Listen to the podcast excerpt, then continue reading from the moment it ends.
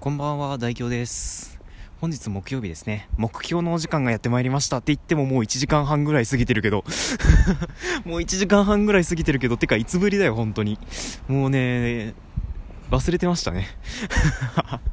もう本当に3回ポーズっていう有言、有言実行してしまったな、もう。何なんだろう、一体。もうマジでちょっともう一回やっていこうかなとは思思いますので、まああの、車がブンブン。てかスピード速くないあれ？ちょっと待って。速っ。えー、こんなとこでそんなスピード出すかね？まあいいや。まあそんな感じでやっていこうと思いますので。どうかあの温かい心でお付き合いいただければ嬉しいなと思います、まあ、そんな感じでまあ目標といっても本当にグダグダと気づいたことを喋るだけなんですがうん、た多分ねあの木曜日のこの時間に配信することを目標というの目標というので、うん、別にあのコーナーとかではないんですよ本当にじゃあ目標って名前廃止するか じゃあ廃止するかうんもうね気ままに喋りたいまあそんな感じでそんなことを言っといてあのねさっき僕いなんなんだっけ今伝えたいこと？うん、1分トークってあるじゃないですか。あれをね、投稿させていただいたんですよ。あれ聞いた方はわかるかもしれないですけど、あのね、英字配列ってね、バックスラッシュキーがあるんですよ。そうそうそう。英字配列ね。あれすごいよね。バックスラッシュキーあるんだよ。そう、バックスラッシュキーが。うん。あれ、バカ便利だよねって思い思ったんです、最近。あのね、そう、実はね、僕 iPad で、あの C 言語の授業を済ませたりするんですあのね iPad にモバイル C っていうアプリがありましてそれで C 言語のプログラム書いて実行ができちゃうんですよコンパイルもして実行もしてできてしまうアプリなんですけどあのねちゃんとスマートキーボードもねそこそこ使えるんですよ。だからもう iPad とスマートキーボードをつけた状態でもうカタカタ打ってそれで提出するレポートはもうワードでなんかあの打ったプログラムと実行結果をペーストしていく感じのやつなので、まあ、それでカタカタやってたわけなんですよ。でね毎度毎度ねこれ直面する問題なんですよ。バックスラッシュキーどこにあるんだろうっていう。そう。あのね Windows, Windows でやってた時は普通に円マークで円マーク N っていう風にあのなんだっけ文字列上で文字列っていうかプリント F の文の中にバックスラッシュ N の代わりに円マーク N って入れてもちゃんと反応したんですよ。そうちゃんと開業してくれるんです。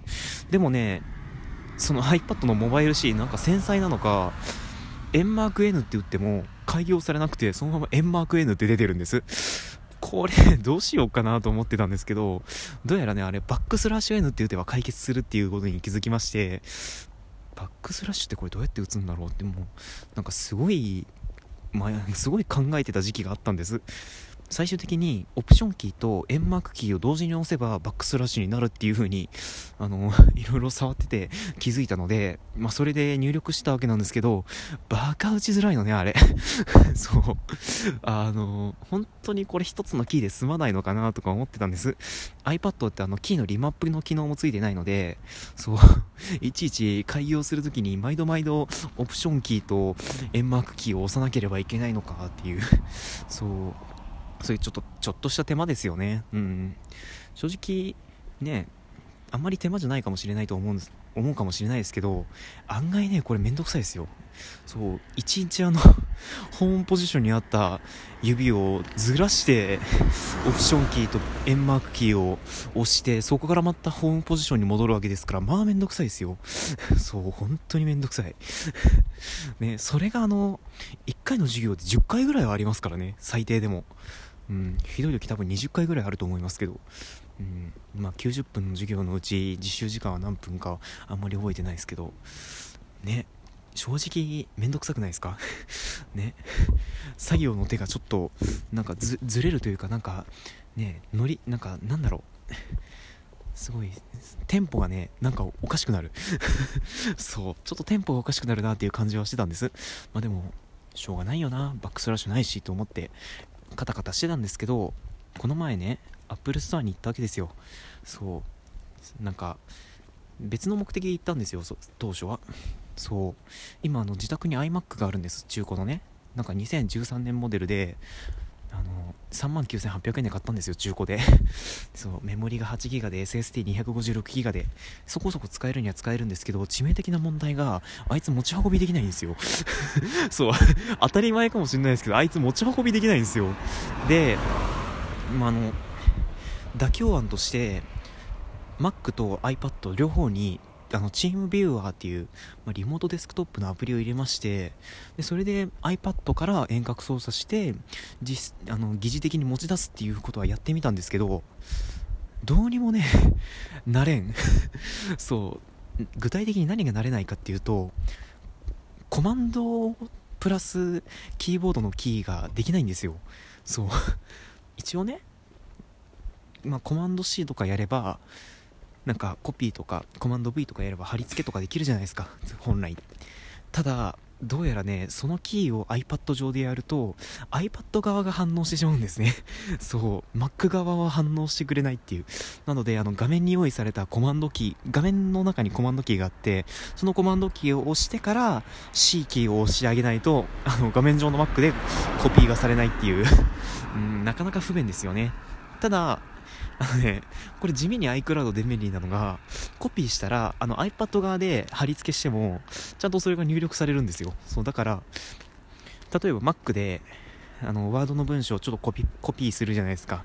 で、本来だったら画面上のコマンドキーを押してから V キーを押せばあの Mac 上で貼り付けができるんですけどあのねそうしなくともあのもう iPad にそのクリップボードっていうかコピーした情報が入ってくるんですよ。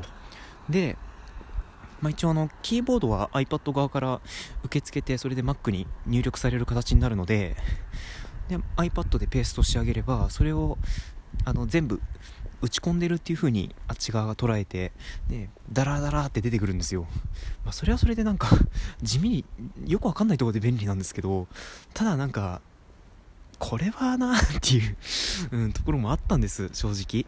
そう、画面半分に Mac の画面表示させて、右半分に、ね、iBooks のなんか、Swift の、なんか、勉強、勉強する本何でしたっけあれ。なんかプログラミングをね、勉強する本がアップルから無料で出てるんですよ。みんなね、それ使おうもん。ね、一応それがあったので、右側に表示させてみたりはしてるんですけど、まあ、いかんせんね、これダメだわ。そう、ちょっと画面が狭い。さすがに11インチの画面を半分半分で使うのは効率的じゃないですね、あれ。なので、まあ、これをなんとかしたいなと思って Apple Store に行ってちょっといろいろ見てたわけですよ MacBook あたりをねさすがにさ、さすがに持ち運び前提で考えてるのに Mac Pro を考えるわけないよね。うん、そもそも Mac Pro ほどのスペックいらないし。ね。そう、別にそこまで、そこまで、そこまでのことをするわけでもないからなっていう。ただ、結構いろんなことはやってみたいなと思ってたので、買うとしたら MacBook Pro の、まあその、あの辺りかなっていうふうには思ってたわけですよ。ただね、その途中で見かけたんです。MacBook Pro 16インチのエイジ配列モデル。バカ便利だなと思ったのが本当にねバックスラッシュキーがあることなんです。そう。もう持ち運びできてあのそそこのキーボードでもうコマンドでコマンドキーでのショートカットができてしまうっていうだけでも便利なんですけどバックスラッシュキーがあることでもうこれはちょっとええー、っていう。語彙力皆無かよって感じではありますけど。えでもね本当にそんなもんですよ。バックスラッシュキーがあるっていうことの感動って。うん、いちいち授業中にオプションキーと円マークを押した人間にとっては。ねバカ小さい感動かもしれないですけど、まあ、大凶ってそんな感じの人間なので。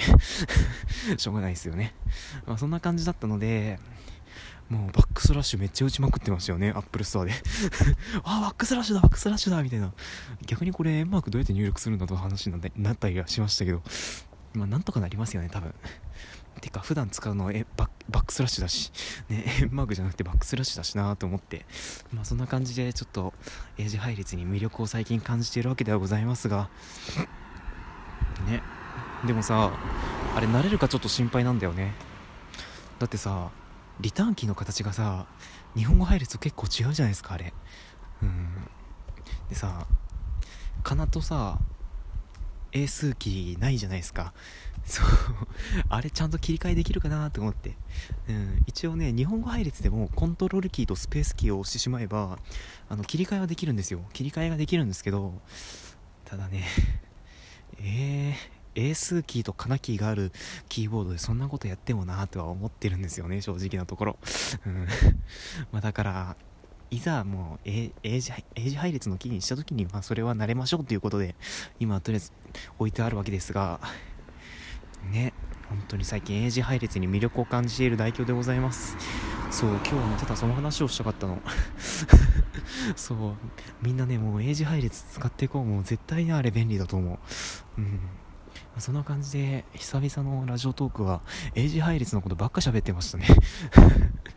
いやもう次買う時は絶対に英字配列にしよう。うん。